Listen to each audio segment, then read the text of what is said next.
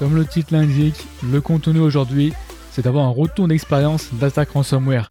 Et plus particulièrement, quelles sont les méthodes d'intrusion les plus fréquentes, la difficulté d'être au top de son Active Directory, de savoir si l'attaquant est toujours dans le réseau, et aussi la difficulté associée aux accès légitimes. Tout ça avec mon invité qui est de nouveau Jérôme 16, spécialiste des crises cyber chez Op4 Intelligence. Si vous avez raté l'épisode précédent, absolument aucun problème. Vous pouvez aussi revenir en arrière après. Pour ma part, je m'appelle Michael Virgon je suis commercial dans la cyber depuis quelques années et c'est par passion pour l'industrie que j'ai décidé d'agir et créer ce podcast Cybersécurité All Day pour faire de la sensibilisation, mettre la cyber en avant et aussi vulgariser tous ces sujets. D'ailleurs, si vous avez des besoins de cybersécurité dans votre entreprise, n'hésitez pas à jeter un œil sur mon profil LinkedIn, peut-être que je peux aider. Comme chaque semaine, je vous encourage à vous abonner au podcast et aussi à vous inscrire gratuitement à ma newsletter qui se trouve sur mon site et aussi en description de l'épisode pour recevoir du contenu de curation associé aux thématiques évoquées chaque semaine. Dans tous les cas, voici la seconde partie de mon échange avec Jérôme. Merci. Du coup, en passant sur la seconde partie, et là, bon, toujours pareil, comme je t'avais dit avant, le sujet est tellement intéressant que c'est peut-être possible que je parte dans tous les sens mais, l'idée que je voulais, sens, alors t'inquiète, on sera deux. Mais l'idée, tu vois, que je voulais hein, euh, pour cette partie-là, en fait, c'était d'avoir ton retour d'expérience d'une intrusion ou d'intrusion, d'accord, en général.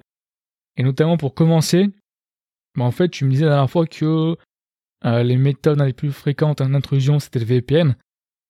Alors, si je si je fais une sorte de de, de synthèse au doigt mouillé de euh, de ces on va dire deux dernières années ou de l'année écoulée en tout cas euh, sur les sur le l'ensemble des, des cas qu'on qu'on a traités euh, avec le certain intrinsèque donc et moi en, pilote de crise, je dirais que le, le, portrait robot, voilà, le portrait robot de l'intrusion par ransomware, euh, c'est très largement euh, des attaquants qui arrivent avec déjà des comptes valides sur le VPN.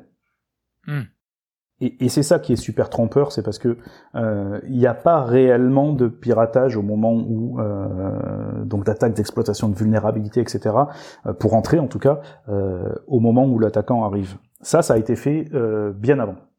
En fait, ce qu'on a observé, ce dont on se doute très fortement, pareil, hein, c'est de l'investigation, donc on n'a jamais des, des, certitudes, mais euh, c'est qu'il y a eu une moisson de comptes utilisateurs qui ont été réalisés euh, ces dernières années euh, sur des VPN. Euh, toutes les grandes marques de VPN ont eu leur, leur vulnérabilité exploitable à distance et scriptable. ils sont tous passés, hein, les, les, les, Citrix, les Pulse, les Fortinet, les voilà, tous, ils ont absolument tous eu les, ils ont tous eu leur, leur, leur vulnérabilité. Et ce type de vulnérabilité, permet à l'attaquant de récupérer l'ensemble des secrets sur le VPN. C'est-à-dire que l'attaquant va récupérer des, des euh, login passwords euh, tout à fait légitimes. Ça, ça peut se passer euh, n'importe quand. C'est-à-dire que ça peut se passer il y a un an. Voilà, ça, il y a un an, le, VPN était vulnérable. Il est même s'il est resté vulnérable pas très longtemps, hein, il a été exploité, les secrets sont sortis. Ce qu'on observe, c'est que très souvent, euh, quand le VPN a été vulnérable à une vulnérabilité, à une, faille comme ça, vraiment on parle de CVE 10.10 ou 9.10, des choses exploitables à distance, euh, sans authentification, etc. Donc c'est des choses qui sont gravissimes. Quand euh, le VPN a été vulnérable comme ça sur une fenêtre donnée, on observe que les, les victimes, les entreprises, lorsqu'elles patchent, alors elles peuvent patcher trois jours après, comme elles peuvent patcher six mois après, hein, mais lorsqu'elles patchent, ne changent pas tous ces, euh, tous, ces, tous ces logins et, mots de passe. Autrement dit, euh, il suffit que le VPN ait été euh, compromis, exploité avant le patch, tout ce qui a été récupéré comme identifiant reste toujours valide un an, deux ans après. Et on voit, du coup, revenir des attaquants six mois plus tard, huit mois plus tard, un an plus tard, et arriver directement à la porte du VPN et entrer avec un login password légitime. Ça, on le voit énormément. Ça ne veut pas dire qu'on n'a pas vu d'autres approches, ça ne veut pas dire qu'on n'a pas vu par exemple de phishing, on en a vu un petit peu. Un petit peu de phishing, on pourra en reparler après sur la sur l'approche du phishing, mais globalement, euh, le point d'entrée euh, à 99% ou 95% qu'on a vu, alors mmh. attention, c'est uniquement mon Voilà, c'est mon poste d'observation, on va dire. Euh, c'est une entrée par le VPN avec des euh, identifiants qui sont euh, valides, légitimes, existants, et qui, donc ont été probablement volés d'une manière ou d'une autre avant. une fois que l'attaquant est passé, qu'il est, connecté, qu'il a une IP interne, il est sur le VPN, enfin il a une, IP interne, là il y a plusieurs options. Ça dépendra de la culture sécurité, de la maturité sécurité de l'entreprise. Euh, pour les entreprises qui ont vraiment rien fait, qui se sont vraiment jamais préoccupées de ce, de ce risque-là, euh, et qui sont à mon sens même euh, là vraiment en faute, euh, l'attaquant dispose d'un compte d'admin de domaine. Les comptes d'admin de domaine sont autorisés à se connecter à travers le VPN. Alors dans ce cas-là, c'est l'autoroute en fait. Hein. Là, l'attaquant entre, voilà, puis il, arrive, il arrive sur le domaine, il va prendre le contrôle du domaine. Euh, il va déposer des moyens de persistance évidemment, puisque euh, pour l'attaquant, euh, l'intrusion initiale c'est vraiment que le début. il sait très bien que le compte peut être changé, la machine patchée, que tous ces moyens d'accès peuvent disparaître du jour au lendemain. Donc une fois qu'il a mis le pied sur sur sur le, le SI, il va déployer quand même des, des, des, des persistances pour pouvoir y revenir. Mais en tout cas, dans ce niveau vraiment zéro de, des bonnes pratiques, on a volé un compte d'admin de domaine, on sait, euh, les admins de domaine pouvaient, pouvaient se connecter au VPN, ce qui est vraiment pas une bonne idée. Euh, bon bah là l'attaquant prend le contrôle du domaine tout de suite et à partir de là il explore puisqu'il est de toute façon sur le domaine hein, il a une vision sur sur absolument tous les actifs qui sont joués au domaine il explore un peu, il va identifier des filers, il va identifier des, choses sur, avec de l'information qu'il pourra exfiltrer, il va faire sortir ces informations-là par euh, différentes méthodes. Euh, ça peut être, ça peut être parce que euh, là aussi, c'est pas une super pratique, euh, parce qu'il va se retrouver sur un filer, il se trouve que le filer va avoir un accès direct à Internet, il va sortir sans proxy. bon, ben dans ce cas-là, c'est là aussi c'est l'autoroute en sens inverse. Hein. il va pouvoir faire sortir ce qu'il veut une fois qu'il a exfiltré de la donnée, alors après c'est pas toujours le cas, mais il trouve toujours le moyen de, trouver un point de sortie. Ça sera pas forcément euh, sur la machine où les, données ont été volées. Ça va être les données vont être ensuite stockées sur une autre machine qui elle-même va être accédée d'une manière différente pour et, va permettre l'exfiltration des données. Ça peut être par la connexion du VPN aussi en sortant. Plus rarement parce que c'est un peu plus plus limité. Euh, une fois que tout ça c'est fait, euh, en petite option, petite cerise sur le gâteau, l'attaquant va éventuellement, s'il y parvient, euh, détruire les backups donc ça, on le voit souvent lorsque les backups, l'authentification des backups est portée par l'AD. Alors dans ce cas-là, bah, c'est tout bonef pour l'attaquant puisqu'il a le contrôle de l'AD, donc euh, l'authentification des backups est portée par l'AD. Hop, il accède au backup, il est détruit, et puis ensuite, à partir de là, il va euh, diffuser son ransomware. Donc il le fait généralement par du PSExec, ou il y a d'autres moyens, hein, mais c'est du, du, du, PS remoting. Euh, et une fois que le ransomware est, est diffusé, il va le détonner, euh, et une fois que le, le, le ransomware a détonné, eh ben, c'est là où euh, on nous appelle. Donc ça, c'est j'ai pris quelque chose d'un exemple très simple. Après, euh, le, diable est dans les détails. Il y a, il y a plein de choses mm. différentes. Et encore une fois, comme je disais, ça dépend de la maturité, ça dépend de, de en cybersécurité de l'entreprise, ça dépend des contrôles qu'il y a. Mm. Euh, parce que après, dans, dans, cette, dans ce schéma ultra simple, on voit plein de plein d'options. Euh, l'attaquant potentiellement va utiliser des outils comme Process Hacker pour aller euh, désinstaller les antivirus. Comme ça, il n'est pas embêté par les antivirus. Il va pouvoir utiliser, on l'a vu dans un cas, il va à peine arriver sur la machine compromise, la première machine compromise, il va télécharger Bloodhound et avec Bloodhound, il va explorer le, la structure de l'AD de manière à identifier des chemins d'attaque euh, qui auraient échappé à, à la victime, à l'entreprise. Il y en a souvent. L'AD, c'est une logique combinatoire qui est ultra complexe sur des gros AD, euh, et donc bah, par la magie des groupes qui et des sous-groupes et des groupes et des groupes et des OU et des machins, euh, eh ben, on peut peut-être que euh, l'attaquant va pouvoir trouver que n'importe quel utilisateur, à partir du moment où il est authentifié sur le domaine, euh, bah, il est, euh, il appartient à tel groupe et que tel groupe lui ouvre tel autre droit, euh, et notamment celui de rejoindre tel autre groupe, et puis petit à petit, comme ça, il va pouvoir en X étapes euh, devenir admin du domaine. Euh, donc ça, c'est une autre façon de faire. Après, on, on voit aussi toujours les, les kits de post-exploitation, Cobalt Strike par exemple, PowerShell Empire, des choses comme ça. Bah donc ça, ça fait partie des outils que l'attaquant va récupérer une fois qu'il a mis pied sur le sur le réseau et qui vont lui faciliter la vie Ça va lui permettre de, de se créer de la persistance, par exemple. Ça va lui permettre de, de garder le contrôle avec son, son, son C2 euh, et d'exfiltrer des données notamment. Euh, ça va lui permettre de récupérer d'autres credentials. On voit par exemple aussi mhm. du Mimikat traditionnel. Et en fait, euh, le point commun dans tout ça, euh, c'est que et là je parle du je parle du cas où c'est un peu plus euh, un peu plus verrouillé et euh, les comptes d'administrateurs de domaine ne peuvent pas se connecter via le VPN. Dans ce cas-là, l'attaquant arrive avec un compte non privilégié, un compte d'utilisateur lambda, et son mhm. objectif, évidemment, c'est de devenir administrateur du domaine. Et donc, tout ce qui se passe entre, bah, c'est ça. C'est une partie de reconnaissance où il va essayer de voir s'il a accès à d'autres machines, d'une manière ou d'une autre, donc soit par la logique combinatoire de l'AD, donc il, dans la structure de l'AD, il arrive à trouver un chemin de, de compromission, euh, soit en, de manière euh, par le réseau, c'est-à-dire qu'il va identifier, il va, il va scanner. Souvent, on voit beaucoup d'outils de, reconnaissance réseau qui sont utilisés, euh, donc il se fait une idée de quels sont les, les, actifs qui sont accessibles depuis là où il est, et à partir de là, il va identifier un serveur qui va être un peu plus vulnérable que les autres. C'est un 2003 serveur qui traîne et qui est accessible, alors qu'il devrait pas l'être. Euh, ou il va identifier un autre, un autre serveur Windows avec une vulnérabilité qu'il sait pouvoir exploiter. Euh, et ben, une fois qu'il a exploité ce serveur-là, son objectif, ça va être d'essayer de voler les credentials qui ont été utilisés pour se connecter sur le serveur. Et c'est là où on voit les mauvaises pratiques d'administration régulière des entreprises, euh, qui consistent à ce que les euh, administrateurs de domaine utilisent leur compte qui a les droits d'administration du domaine pour aller administrer tout et n'importe quoi. Et aujourd'hui, quand un compte d'administrateur de domaine, donc qui est quand même le saint des saints, hein, c'est le plus haut niveau, on va dire, de privilège euh, localement. Hein, je parle pas de, je parle pas de la, des infra dans le cloud, mais quand un administrateur de domaine qui est le, plus haut niveau de, de, de privilège dans l'entreprise se balade partout et va même faire de l'administration d'un mm. poste utilisateur, alors que les postes utilisateurs, on sait que c'est permacramé. Un poste utilisateur, c'est quelque chose qui ne devrait jamais être trusté. On ne peut pas avoir de confiance dans un poste utilisateur.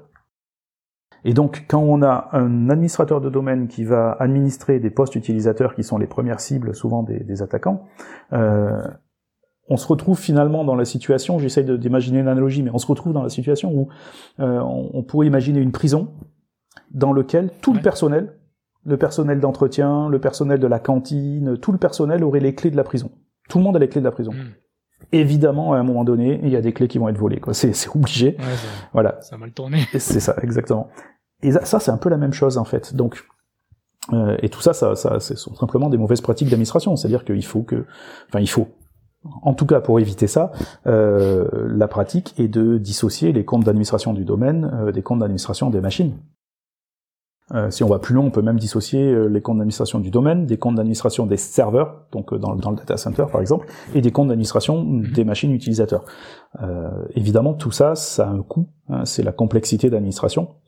Et mm. euh, voilà, c'est pas pour rien hein, si, si, les administrateurs de domaine vont administrer des, des machines utilisateurs, euh, c'est soit parce qu'ils ne le savent pas, ils n'ont mm. pas connaissance, ils n'ont pas conscience de ce risque, et dans ce cas-là, c'est un défaut de formation euh, des équipes de la DSI. Euh, soit c'est parce que euh, oui, ils le savent, mais en même temps, ben, ils ont ils ont le nez dans le guidon, ils ont beaucoup de boulot, beaucoup de pression, et ça ralentirait fortement l'activité de la DSI s'ils devaient à chaque fois se déloguer, aller sur une machine dédiée qui ne permet de faire que l'administration du domaine, euh, et revenir ensuite avec un autre compte, ne pas aller sur Internet avec le compte qui fait de l'admin de domaine, etc. Euh, bah, voilà, ça, ça, inclut des contraintes qui euh, potentiellement peuvent, peuvent, peuvent ralentir un peu le, la vie de la DSI. Mais à mon sens, euh, c'est essentiel. C'est un des points euh, mhm. qui, qui se retrouve systématiquement chez, chez toutes les victimes. Ou quasiment. Ouais. Donc, et tu pareil, non, non, c'est tout, c'est tout. Donc voilà, enfin ça c'est ce qu'on voit le plus souvent.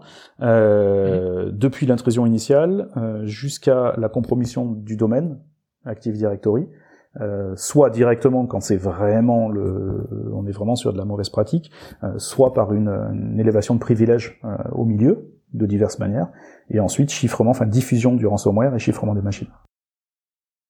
Ouais. Et tu vois, c'est intéressant.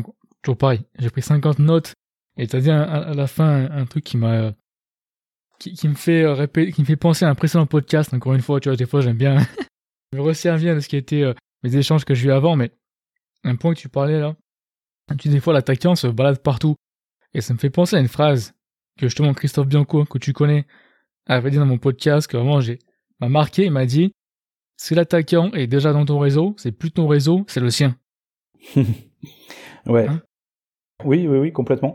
Euh, souvent, d'ailleurs, on a vu l'attaquant euh, être. Euh, ça fait partie des, des, des, petites blagues qu'on peut avoir entre nous euh, quand, quand, quand, on est en investigation. On se dit ah ben là il a amené ses chaussons quoi. L'attaquant a amené il a amené ses chaussons. C'est lui qui a amené ses pantoufles. Voilà, il a mis ses pantoufles. Qui a amené ses pantoufles. Exactement. On, on, a eu le cas avec, avec le certain intrinsèque, on a eu, on a eu le, le cas d'une, victime qui a réalisé, euh, qui, a, qui, a, été, euh, qui a été, qui a, qui a été compromise. Mhm. Euh, qui a été compromise parce qu'elle avait déployé un POC d'une solution de sécurité. Et au moment où ils ont allumé le POC, ça s'est allumé comme un arbre de Noël. Euh, il y avait vraiment beaucoup beaucoup d'activités suspectes. Euh, on est intervenu et en fait l'entreprise avait cinq groupes d'attaquants différents dans son. Wow, cinq groupes différents. Ouais. Donc là, on peut dire qu'ils sont vraiment chez eux et que c'était plus en réseau. eh, cinq groupes, là, t'as invité euh, tes, copains, etc. Ouais. du coup, ça me fait penser à une question, tu vois, en fait, question bête, hein.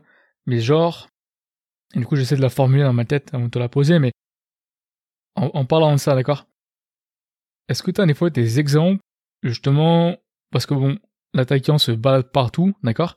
Donc mm. peut-être, entre guillemets, hein, je vais pas dire invisible, bon, voilà, de manière plus discrète, est-ce qu'une fois, tu as des exemples au contraire, l'attaquant, bah, soit on va dire, a voulu faire en sorte d'être très visible justement pour montrer que c'est lui qui est en contrôle, ou euh, parce qu'un point j'avais euh, qui avait été évoqué d'ailleurs avec une personne avec le podcast, on n'avait pas pu le faire euh, et c'est dommage, me disait que souvent en fait les attaquants, eux pour des fois aussi c'est un jeu en fait, c'est un jeu et c'est aussi juste pour gagner on va dire un peu de dominance quelque part. Est-ce que tu as des exemples justement de ça un attaquant qui voulait te montrer ou... Euh, non Non, pas que je, pas que je sache. Euh, en fait, ce qui, ce qui se passe, c'est que l'attaquant est malgré tout visible. Euh, ce qu'on voit en revanche, c'est que l'attaquant potentiellement peut avoir une bonne idée de là où il est tombé et euh, faire le niveau d'effort juste euh, nécessaire pour euh, pour pour se déplacer sans être trop vu mais sans non plus trop en faire parce que il sait qu'il est sur un réseau où il peut faire un peu de bruit il sera pas vu. Très souvent on retrouve des traces qui étaient visibles qui étaient déjà là depuis longtemps et que la victime aurait dû voir. Quand on a des antivirus qui sont désactivés à la chaîne euh, sur en l'espace de 24 heures, on a une dizaine ou une vingtaine de machines dont l'antivirus est désactivé, qu'on a la console d'antivirus qui hurle, qui hurle toute la nuit euh, à la lune de désespoir, en, avec il y a des alertes. voilà, il y a une vingtaine de machines, l'antivirus répond plus, euh, il tourne plus. Bon, ben ça, ça doit interpeller. Et très souvent, ça, malheureusement, ça n'a pas interpellé, et du coup, ça a permis à l'attaquant d'aller jusqu'au bout.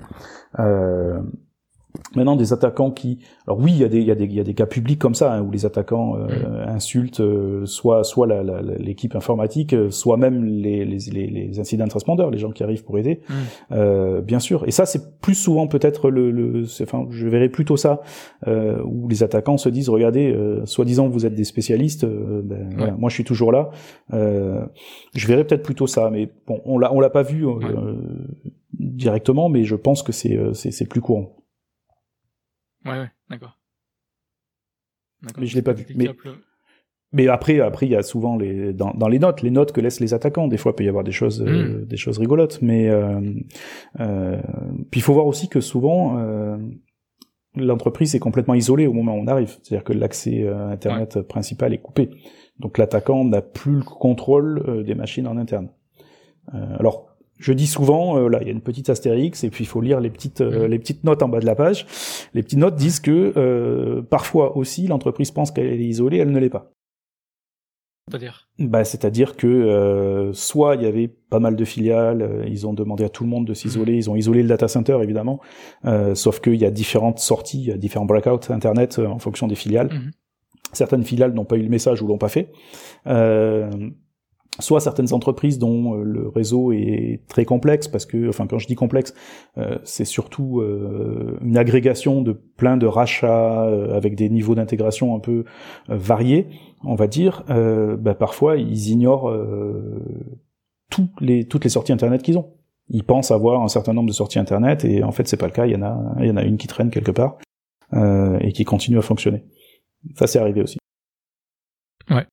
Et tu sais, dans la partie précédente, tu disais que c'était important de trouver la date hein, de l'intrusion pour en fait savoir, voilà, euh, tes backups entre guillemets, hein, à quelle date il faut que tu reviennes en arrière. Maintenant, la question c'est, l'intrusion s'est passée. En fait, comment tu t'assures que l'attaquant n'est plus dans ton réseau? Alors, bah ça c'est tout le, c'est un jeu d'aller-retour entre. Euh... En fait, sur, sur sur une réponse à incident, il y a deux, euh, on va appeler ça des streams. Il y a deux streams. Mhm. Il y a euh, un canal qui est le canal de gestion de crise et il y a un canal qui est le canal d'investigation. Euh, le canal de gestion de crise va notamment couvrir, euh, en tout cas dans la façon dont je le pratique, va notamment couvrir le redémarrage. Comment on se met en ordre de, marche pour, pour, pour reprendre l'activité. Et euh, ces deux streams euh, doivent avoir un dialogue permanent. L'un ne peut pas aller sans, sans l'autre, en tout cas le, le redémarrage ne peut pas aller sans l'investigation. il y a un dialogue permanent, c'est-à-dire que d'un côté, l'investigation va commencer, et c'est pour ça qu'on ne commence jamais en premier le redémarrage, c'est l'investigation qui va commencer, qui va lever des marqueurs. Ces marqueurs-là vont alimenter euh, le deuxième stream qui va ensuite être capable de les rechercher, de les identifier sur une série de machines. Euh, et puis plus on avance, plus on va ressortir des choses, par exemple des backups, euh, plus on va peut-être retrouver des choses grâce aux marqueurs et euh, ça va peut-être alimenter euh, l'investigation va va être alimentée par des choses qu'on a trouvées justement sur sur des machines qui n'avaient pas été vues initialement dans dans le prélèvement des traces, qui ont été flaguées parce qu'à un moment donné on trouve une trace dessus puis il se trouve qu'il y a autre chose. On l'analyse la machine, on trouve autre chose. Donc ça ça alimente les marqueurs donc dans le sens inverse. Et puis ensuite, dans l'autre sens, euh, l'investigation va permettre de lever le doute sur euh, les machines qui sont essentielles et sur qu'on va vouloir faire repartir dans des bulles sécurisées en fait. Et donc, petit à petit, on va créer des espaces comme ça euh, sécurisés avec un nouvel AD, un nouveau VLAN, tout ça. Euh, et puis petit à petit, on va euh, ajouter dans cet espace-là des fonctions critiques essentielles et en même temps remonter des machines et être capable de, grâce au support des éléments fournis par le CERT, de les de les valider et de les remettre en ligne. Ce qui fait qu'on arrive à la fin dans une dans une situation où globalement, euh, l'AD, euh, l'AD est neuf. Alors après, il y a plein de techniques hein, qui font qu'on s'assure que l'AD euh, soit, enfin, de, limiter les risques en tout cas sur l'AD. Euh, L'AD est neuf ou quasi neuf. Euh, on l'a isolé. Euh, les machines qui sont remontées ont été checkées on a un niveau de confiance, on va dire, suffisant pour se dire que euh, les machines qui, ont, qui, ont, qui, sont passées par ce, par ce, ce, filtre Estami euh, n'ont plus euh, de, moyens de port dérobé, de moyens de persistance laissés par l'attaquant. Ouais. Et, tu vois, ça me fait penser un peu à une question. Oh, tu m'excuses, hein, si c'est une question bête, mais ça me fait penser à quelque chose parce que là, on parle hein, en fait de s'assurer que l'attaquant n'est plus dans le réseau. Une question bête, est-ce que, parce que tu sais, euh, dans la partie précédente, on parlait des fois du manque de log. par exemple, mm. log euh, de VPN. Mm. Donc forcément, bah, si t'as pas les logs que tu peux analyser, en premier lieu, ou t'as pas tout ce que tu as besoin, est-ce que il y a moyen, en fait, d'être sûr à 100% que l'attaquant n'est plus dans le réseau, ou peut-être une question plus, euh, je sais pas, plus vague, mais en clair, quel est le niveau de confiance, peut-être, une meilleure question, que l'attaquant n'est plus dans le réseau? Bah, ça sera jamais 100%. Et euh, l'investigation, c'est une vue partielle. Hein. On va tirer, euh, comme on le disait dans, dans, dans la partie précédente. Euh, il faut trouver le bout de la pelote et ensuite il faut tirer la pelote. Euh, mais ça, c'est une vue partielle, en fait. C'est une vue qui est celle de suivi par l'attaquant. Euh, maintenant, euh, on peut rater des choses parce que déjà l'erreur est humaine, parce que euh, le rythme de l'investigation, le rythme de, de, la réponse à incident est tel que bah, il y a des choses qui vont repartir peut-être un peu plus vite que ce que l'on voudrait. donc, il y aura jamais de, de garantie à 100% que, que l'attaquant n'est plus là. Après, on prend évidemment toutes les mesures possibles et nécessaires pour réduire ce, risque à euh, quelque chose d'acceptable pour redémarrer, en fait. On, tous les secrets vont être changés, par exemple, évidemment. Euh, donc, donc tous les comptes qui ont, qui ont pu être utilisés par, par l'attaquant seront, seront soit détruits, euh, soit les autres comptes, les, autres secrets qui auraient pu être volés vont être changés, évidemment. Euh, et donc, on essaye de faire en sorte de limiter au maximum ce risque-là, en dessous d'un seuil euh, à partir duquel on se dit, ok, euh, on, peut, on peut rouvrir. Et par-dessus ça, euh, on essaye de renforcer évidemment les moyens de visibilité mmh. sur l'activité du SI. Euh, et ça, c'est aussi une autre partie de, de des stratégies de, de reconstruction, c'est que euh, quand on quand on se rend compte que le périmètre est trop vaste, le périmètre est trop hétérogène, euh, on, on, est parti peut-être ou on veut repartir peut-être un peu trop vite à notre goût. Euh, on essaye de pallier ça euh, avec un renforcement euh, massif de la capacité de supervision sur le sur le SI au moment du redémarrage. Donc ça, ça passe par des EDR, ça passe par du SOC de circonstances. On peut on peut mettre en place des, des, mhm. micro SOC en fait de circonstances sur une partie du, du SI pendant quelques mois. voilà. Donc ces deux axes. Hein. Le premier, c'est que évidemment ben, on, sait faire, voilà, on a l'habitude, on, on, a quand même quelques bonnes pratiques pour s'assurer que euh, quand on reconstruit les choses, on le fasse dans le bon ordre et, euh, et de manière sécurisée. Euh, mais ça, forcément, ça n'arrivera jamais à nous donner 100% d'assurance que, que l'attaquant ne peut pas reprendre son, son action. simplement, ben, on, le, on le limite au maximum et ensuite on renforce la, la visibilité, la supervision. Ouais. Et tu vois, c'est marrant, je dis ça parce que ah, au moment où je posais ma question, je me disais ma question est bête, tu vois parce que c'est pareil, non, comme, tu vois, c'est des fois, moi je suis commercial, tu vois, un éditeur qui te dit avec ma solution, t'es protégé à 100%, ça n'existe pas. Donc c'est pour ça qu'effectivement ce 100% c'était bête, mais on va dire, allez, pour donner des stats, hein, et là, je, moi je sais un petit peu comment, euh, on va dire en anglais un petit peu picky, tu vois, un petit peu, voilà, comme ça. Mais pour donner une stat, quand tu parles hein, de seuil de confiance, en fait, comment, voilà, si tu devrais le, le formaliser, c'est, parce que je veux dire, c'est euh, comment tu c'est déjà déjà euh, dès qu'on parle de risque et de formalisation du risque, euh, tu parles de pourcentage, on peut parler de de, de, contrôle à mettre en place, à pas mettre en mhm. place, etc. dès qu'on parle de risque et de prendre un risque, c'est forcément la décision du client. C'est forcément la décision de l'entreprise. Mhm. Chaque entreprise va avoir une appétence différente. Euh, chaque entreprise va ouais, une appétence au risque différente. Et chaque entreprise va être dans un contexte, dans une situation différente, euh, qui va influencer sur son appétence au risque. Euh, si euh, si l'entreprise perd euh, plusieurs millions d'euros par jour, ce qui est souvent ou en tout cas ce qui est, qui est régulièrement le cas, son appétence au risque et au fait d'ouvrir un peu plus vite que ce qui serait nécessaire si on voulait vraiment être ceinture et bretelle va être différente de l'entreprise, comme ça a été le cas aussi, qui me dit non, franchement, nous, on est dans notre période creuse de l'année. Euh, on sait qu'on peut passer un mois et demi, s'il le faut, euh, pour tout bien reconstruire. À côté de ça, on a eu d'autres euh, cas où c'était le discours inverse. C'était on est dans la pire période pour nous. Non seulement c'est, alors soit on est dans la pire période pour nous parce que en termes d'activité c'est la période essentielle de l'année, donc il faut qu'on assure cette période-là quoi qu'il arrive, ou on est dans la pire période parce que c'est on a des, des, obligations vis-à-vis de nos clients très fortes, parfois légales, en tout cas euh, contractuelles, euh, qui font que euh, si on si on ne remplit pas nos obligations vis-à-vis de nos clients sur cette période-là, euh, ils sont fondés à nous réclamer des dommages intérêts, des choses hallucinantes en termes de, de, de coûts. donc on ne peut pas faire face à ça. ça serait ça potentiellement ça pourrait nous mettre en danger de faire disparaître la société. Et dans ce cas-là, la pétence au risque, forcément, tu comprends, les différentes. Quoi. Euh, donc, ça va varier. ah, c'est clair. Parce que, en plus, surtout dans, ce genre de situation, tu as une pression gigantesque. En plus, surtout, tu as des gens euh, qui sont pas toujours euh, euh, conscients, on va dire, ils connaissent pas tout. Ce qui est normal, hein, chacun son métier. Quoi. Exactement. Et justement, est-ce que tu as des... Peut-être une petite colle, mais est-ce que tu as des exemples où, justement, d'entreprises qui auraient réouvert trop vite et qui se seraient refait taper derrière? Euh, jusqu'à présent, alors je touche du bois, euh, j'en ai eu deux.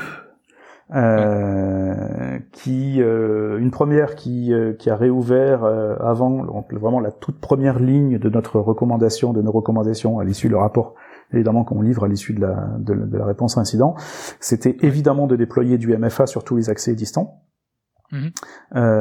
l'entreprise a fait le choix de redémarrer sans MFA euh, parce que en termes de business et de relations clients, c'était important de pouvoir rouvrir les accès distants.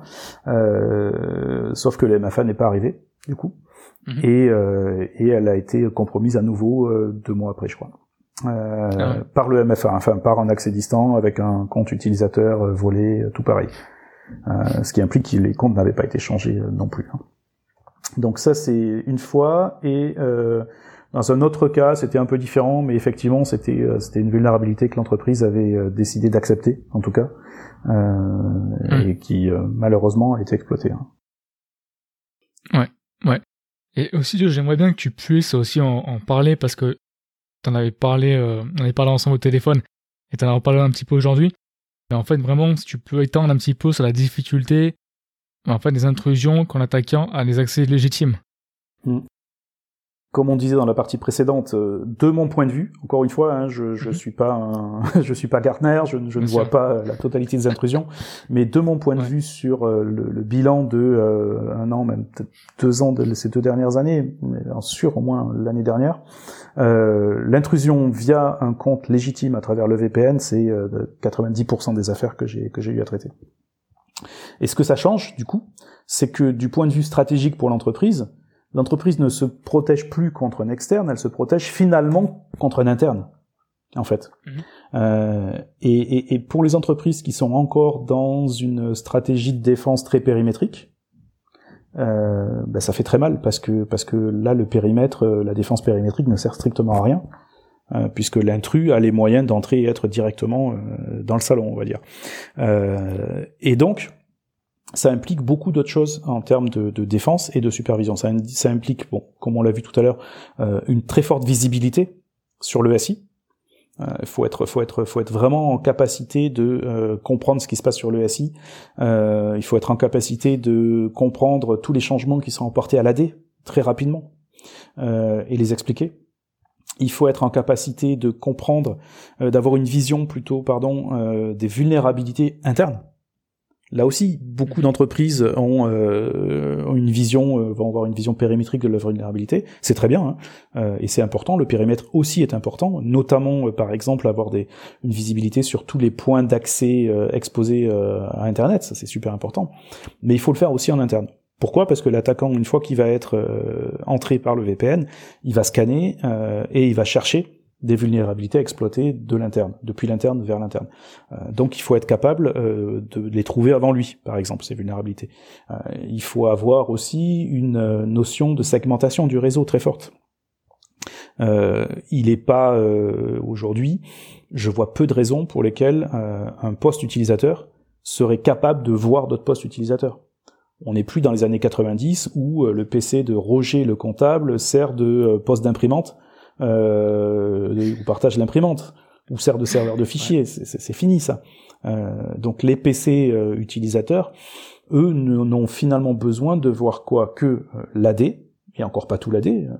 Il est aussi étonnant qu'un poste utilisateur soit capable de faire du RDP sur un, sur un domaine contrôleur, par exemple.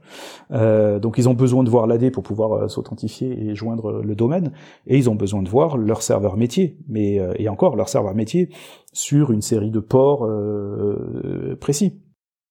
Et donc si on arrive à avoir cette, granularité, euh, on va déjà en interne limiter la capacité de l'attaquant à un identifier des vulnérabilités euh, qu'il pourra exploiter pour faire son élévation de privilège, et deux euh, limiter ses déplacements latéraux. C'est déjà beaucoup.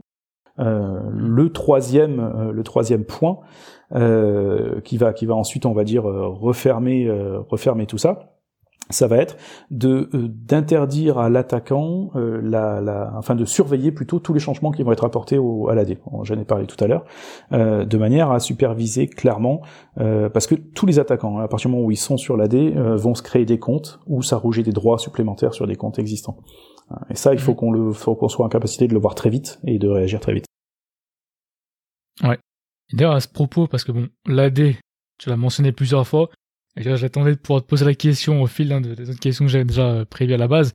Mais justement, sans te faire répéter hein, sur les éléments que tu as déjà mentionnés, tu me disais aussi que c'était super euh, important et aussi super complexe d'être au top de la connaissance de ton AD. Donc voilà, si tu peux aussi un petit peu étendre dessus et sans te faire répéter encore une fois sur les éléments que tu as déjà mentionnés euh, juste. Alors ouais, alors c'est ça c'est important. Enfin, on retouche effectivement un petit peu sur la partie précédente où le fait de bien connaître son AD, c'est ce qui permettra rapidement à quelqu'un de la DSI de dire attends ça c'est pas normal.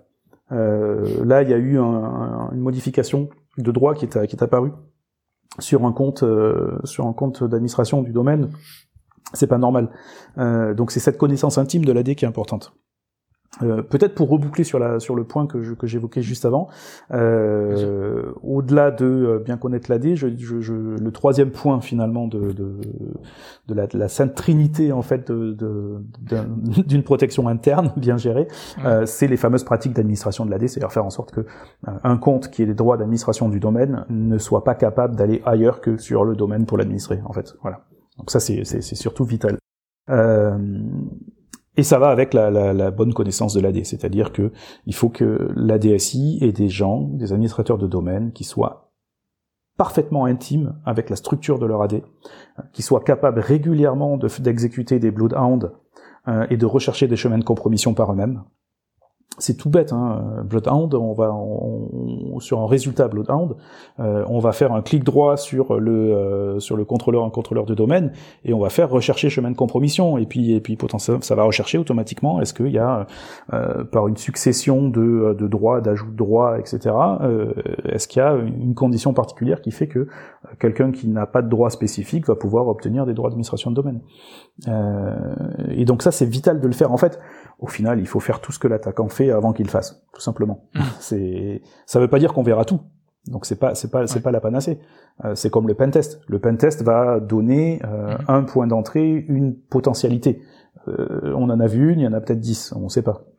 Donc, mais il faut combiner les deux. C'est-à-dire qu'il faut rechercher les vulnérabilités comme le ferait l'attaquant, il faut rechercher les chemins de compromission comme le ferait l'attaquant, euh, il faut euh, il faut se mettre finalement dans une posture de, l'attaquant, et à côté de ça, euh, pour tout le reste, qu'on ne verra pas parce que parce qu'on va être un attaquant et il y en a il y en a il y en a dix mille.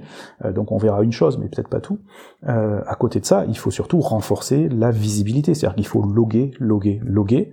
Euh, il faut avoir des puits de log. Il faut avoir la capacité de faire des requêtes sur ces puits de log de manière à aller chercher des choses qui sont un peu qui sortent un peu de, de, de l'ordinaire. Voilà il y a une il y a un vrai travail proactif et de, de curiosité à faire. Et ça, et c'est peut-être un point qu'on n'a pas encore abordé, mais pour mhm. moi, les meilleures DSI, celles qui s'en sortent le mieux chez les victimes, ce sont des DSI qui ont euh, beaucoup d'internes, qui font, qui n'ont pas externalisé énormément de choses, ou en tout cas qui n'ont pas externalisé leur cœur de métier, euh, et qui ont des gens à qui on laisse le temps euh, d'aller fureter, d'aller fouiner, de, de, de, venir intime avec leur SI, avec leur AD. Euh, et c'est là où vraiment on a des gens qui, lorsque nous on arrive, alors évidemment, puisqu'on arrive, c'est que ça, ça les a pas aidés à, à, tout éviter, euh, mais en tout cas, lorsque nous on arrive, on a en face de nous des gens euh, qui déjà nous apprennent beaucoup sur leur sur leur, leur mhm. périmètre. Ils nous disent effectivement, on a vu ça, euh, on a logué ça, on a des logs à vous donner, euh, on, on, pense que euh, c'est venu de telle partie, on a isolé là, voilà. Ça, c'est des, des DSI qui ont le temps de un se former, deux, de passer du temps dans leur euh, dans leur SI euh, à, à, fouiner, à fureter, à regarder, à sentir ce qui est pas normal. Il y a un truc hein, en fait qui, qui, qui, me tient beaucoup à cœur, c'est on parle beaucoup d'intelligence artificielle. Et c'est vrai qu'il y a beaucoup de et toi en tant que commercial, euh, je pense que tu, tu, tu, tu, tu en parles ou tu vas en parler certainement à tes clients. Euh, La panacée absolue, etc. Euh, ouais pour moi, l'intelligence artificielle, alors que ce soit le machine learning, le deep learning, le, voilà, tous tout, les sous-ensembles en fait, hein, euh, je mets tout ça dans un grand panier, je secoue très fort pour juste pour servir mon propos, hein, évidemment. Euh, ce sont des choses très différentes pour le coup. Mais pour moi, l'intelligence artificielle euh, ne vient pas remplacer l'humain. En fait, ah oui. dans ma vision, on joue sur les atouts des deux. L'atout de la machine, mm-hmm. à travers l'intelligence artificielle, ça va être de de pouvoir processer un volume d'informations énorme, quelque chose que l'humain ne peut pas euh, processer lui-même, euh, et de le présenter, de le présenter de manière intelligible pour l'humain, euh, avec avec euh, une, une, une, un premier quelques indications peut-être, mais de, de, de, priorité, mais surtout processer beaucoup d'informations et les présenter correctement. C'est pour ça qu'au-delà de l'intelligence artificielle, je pense qu'il y a un deuxième volet qui est ultra important, c'est la data visualisation, c'est-à-dire comment on montre les choses à l'humain mm. de ce que la machine a fait. Là, on est dans la force de la machine. Et à côté de ça, l'humain, lui, prend le relais avec cette partie data visualisation, parce que le cerveau humain est ultra fort pour faire des connexions, et ça c'est le cerveau de l'investigateur aussi. Il est, le cerveau humain est ultra fort pour faire des connexions sur euh, ça pue. Ça c'est pas normal. Je, je pourrais pas te l'expliquer pourquoi, je sais pas pourquoi, mais il y a un truc qui, voilà, il y a un feeling, il y a un truc. Alors évidemment, c'est pas un feeling, c'est pas de la magie, c'est que le subconscient euh, derrière le crâne euh, est tout le temps en train de processer des choses et assembler des choses, tirer des conclusions, euh, synthétiser, relier, etc. Et ça, ça se passe en permanence. Et en fait, au bout d'un moment, ben ça, ça passe le, la conscience, on va dire, et puis il y a un petit, un petit sentiment qui dit ah, il y a un truc qui pue, là, faut que je regarde. Et ça, c'est ce que l'humain fait le mieux. Et si vraiment on veut avoir euh, la, la meilleure machine au monde, c'est euh, de l'intelligence artificielle qui va processer euh, des volumes de données très importants et les présenter correctement, et un humain mhm. qui va laisser son subconscient bosser pour être alerté, quoi. Mais il faut du temps pour ça. Il faut laisser du temps à l'humain. Non, non, mais c'est clair. Mais tu vois, du coup, c'est bien que tu me. tu vois, c'est pareil. Je... Bon, tu aurais pu me lancer sur d'autres d'autres questions. On arrive à la fin du temps. Je suis un peu, un peu conscient du temps qu'on avait prévu. Hein. qu'on a un petit peu dépassé, mais c'est intéressant que tu mentionnes ça parce que bon, effectivement, l'entreprise pour laquelle je travaille en ce moment, on a du machine learning. Et moi, de mon point de vue, ça remplace pas l'humain. Ça vient en support. Comme tu dis, c'est plutôt ça vient en support pour que toi tu puisses passer du temps. En fait, comment dire, lui, euh, le machine learning te fait, euh, voilà, te analyse le maximum de, data. Et après, ça, toi, effectivement, euh, tu as la finesse, on va dire, hein, de la connaissance, c'est l'humain qui l'a, quoi. Donc je pense que ça remplace pas l'humain. Par contre, ça vient en, en support.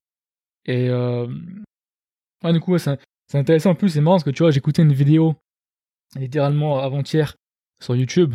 Bon, pouce, ça fait rien à voir. Hein. C'était des vidéos de, sport. le mec, il disait qu'apparemment, intelligence artificielle, il y avait. Qu'est-ce qu'il racontait? C'était par rapport aux, échecs. Mm. C'est les jeux d'échecs. Et il disait tu avais deux méthodes. Soit tu avais l'ordinateur, euh, l'IA, hein, qui, qui essaie tout seul, on va dire, de battre l'humain. Ou après, ce qu'ils avaient fait, au contraire, c'était d'avoir un humain associé en collaboration avec une machine pour battre une machine, tu vois. Et ça vient un petit peu ce que tu vas me dire à l'instant, c'est que c'est pas peine de, faire juste un qui remplace l'autre, mais par contre, d'avoir les deux ensemble, c'est super puissant, parce que ce que l'un ne fait pas, l'autre peut l'avoir.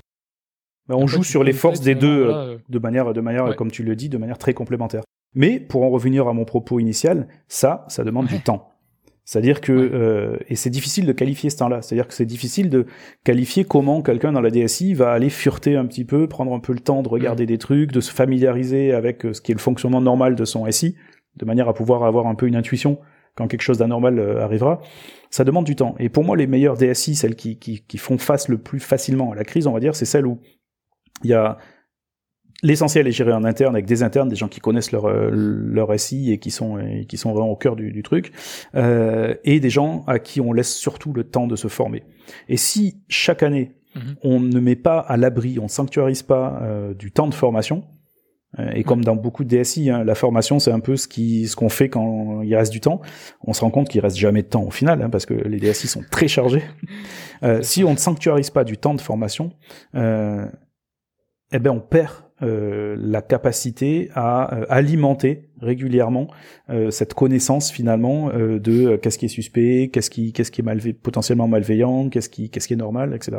Donc pour moi c'est vraiment les deux pôles. Hein. C'est prendre le temps de fureter, mhm. d'analyser, de regarder, d'avoir entre guillemets le nez au vent, au vent virtuel, mais d'avoir le nez au vent sur son SI pour pour simplement connaître son terrain quoi, et prendre le temps de se former. Et ça c'est pour moi c'est vital, c'est ultra important. Mhm. bien sûr. Et là, justement, en conclusion euh, de cette partie-là, bah, j'allais te poser la même question qu'avant. L'idée forte, mais quelque part, je pense que tu viens de le faire un petit peu à l'instant. Donc peut-être, voilà, si tu veux donner une idée forte à cette partie qu'on vient d'avoir hein, sur ton expérience de l'intrusion, ou peut-être évoquer un autre aspect, hein, euh, voilà, que tu voulais, évoquer, qu'on n'avait pas justement euh, échangé ensemble maintenant. Bah, L'idée forte, euh, c'est pareil, ça va être une synthèse un peu de ce qu'on vient de se dire, mais euh, dans un premier temps, euh, déjà, effectivement, si on parle de ransomware, et euh, aujourd'hui, quand, quand, quand, mhm. quand, je parle, que ce soit cette partie-là ou la précédente, vraiment, mon propos est valable pour les attaques, enfin, pour contrer des attaques de type ransomware. Sachant que aujourd'hui, si on est incapable de contrer des attaques de type ransomware, on est incapable de contrer le reste parce que mhm. c'est à mon sens le niveau zéro, euh, techniquement en tout cas, euh, de l'attaque. Euh, très souvent, les attaquants d'ailleurs n'exploitent pas de vulnérabilité. Ce sont de bons administrateurs Windows, ils connaissent très bien le fonctionnement d'un SI Windows, euh, mais ils n'utilisent pas de vulnérabilité. Euh, alors évidemment, il y en a qui le font, mais on en a vu un mhm. paquet qui n'avait pas utilisé de vulnérabilité. Donc, encore une fois, tout ça est limité au domaine de, du ransomware. Euh, pour moi, l'essentiel, c'est un de penser vraiment la défense en profondeur, changer vraiment de braquet pour ceux qui l'ont pas encore fait. Hein, évidemment, les mentalités changent, mais euh, en termes de ransomware, on se protège contre de l'interne. Parce que l'attaquant va avoir euh, un mot de passe et un login d'un collaborateur. Donc, il faut se protéger contre de l'interne. Euh, et donc ça, cette défense en profondeur, on l'a vu évidemment, c'est une bonne segmentation, c'est une bonne pratique d'administration, que des choses qui sont dans absolument tous les guides, euh, mais qui pour le coup là maintenant, euh, on, sait les chiffrer, on sait que ça a un coût de pas le faire, euh, et c'est le coût d'un arrêt d'activité d'au moins une dizaine de jours, si, si c'est pas plus. Ça c'est la première. et la deuxième idée forte, c'est vraiment de de cultiver sa DSI quoi. Enfin il faut moi je j'aimerais des DSI bio en fait. Euh, voilà il faut, faut faut cultiver sa DSI. Il faut faut laisser le temps aux gens de la DSI. Ce sont des vrais professionnels, ce sont des gens souvent passionnés. Euh, Quand je dis la DSI c'est tous les membres de la DSI hein, que ça, ça soit l'ingénieur réseau, euh, le DSI, le responsable de l'infrastructure, etc. Le RSSI. Euh, enfin après on entre dans un autre débat de, du rattachement du RSSI. Moi je préfère qu'il soit rattaché à une direction sécurité groupe globale que à la DSI. Mais bref je le compte là pour l'instant dans ce dans ce dans, ce débat-là. Euh, la DSI bio, c'est vraiment une DSI qui prend le temps du temps, comme disait la pub, une vieille pub, euh, et c'est-à-dire le temps de se former, euh, le temps de se familiariser avec son avec son, son SI, euh, le temps de bien connaître intimement euh, la structure de son AD, ses comptes. voilà, tout ça, ça prend du temps, mais tout ça, ça permet ensuite au cerveau humain de faire ce qu'il sait le mieux faire, c'est-à-dire lever des lièvres, en fait. Et plus tôt on lèvera des lièvres, et plus tôt on arrivera à arrêter l'attaquant. Euh, et on a eu quelques cas comme ça où on a été appelé, euh, où l'attaquant n'avait pas pu aller jusqu'au bout de son process, hmm. parce que quelqu'un au sein de la DSI avait levé un lièvre et avait réagi. Et donc ça évidemment ça va avec, ça sera le, troisième point parce qu'il en faut trois, euh, c'est la visibilité. C'est vraiment accroître la supervision euh, et la visibilité de, de, ce qui se passe sur le, sur le SI. D'accord. Écoute, c'est parfait hein, pour conclure hein notre échange. Et en parlant de prendre le temps, je te remercie hein, d'avoir pris le temps justement de, de faire hein, le, cet échange avec moi. Franchement, c'était super intéressant et voilà. Je te remercie hein, d'avoir pris encore une Avec plaisir. Comme tu vois, je suis passionné, donc euh, c'est vraiment un plaisir d'en parler. Donc euh, aucun souci. Ouais. Non, c'est cool. Merci, merci à toi déjà de me laisser la, la parole sur ce sujet-là. bien sûr. Et euh, en tant que grand bavard et passionné, forcément, c'est une chance de pouvoir en parler. je t'avoue qu'il y a pas mal de questions que je t'ai pas posées. J'ai gardé pour une prochaine fois. Peut-être, on, verra, mais ouais. Peut-être que dans la saison 2, tu feras des podcasts avec plusieurs invités euh, que tu as invités dans la première, façon table ronde. Sais quoi? Tu sais quoi? C'est prévu à un moment donné. C'est juste une question de, de, temps. Mais effectivement, ouais, c'est ça. Après, d'avoir des, euh, des invités qui puissent revenir. Euh, voilà, soit on va dire one-to-one, comme tu dis, en table ronde. Donc, effectivement, je t'en parlerai. Avec, plaisir. J'espère que vous avez aimé le contenu de cet épisode. Si c'est le cas, s'il vous plaît, abonnez-vous au podcast, mettez-lui une bonne note. Et si vous souhaitez plus de contenu additionnel chaque semaine, sachez que j'ai une newsletter. Vous trouverez le lien dans la description de l'épisode. Aussi, s'il vous plaît, aidez-moi à faire grandir le podcast en en parlant autour de vous. Vous pouvez aussi suivre la page LinkedIn Cybersécurité All Day et m'envoyer une demande de connexion à Michael Virgon. Dans tous les cas, je vous remercie et puis passez une bonne semaine.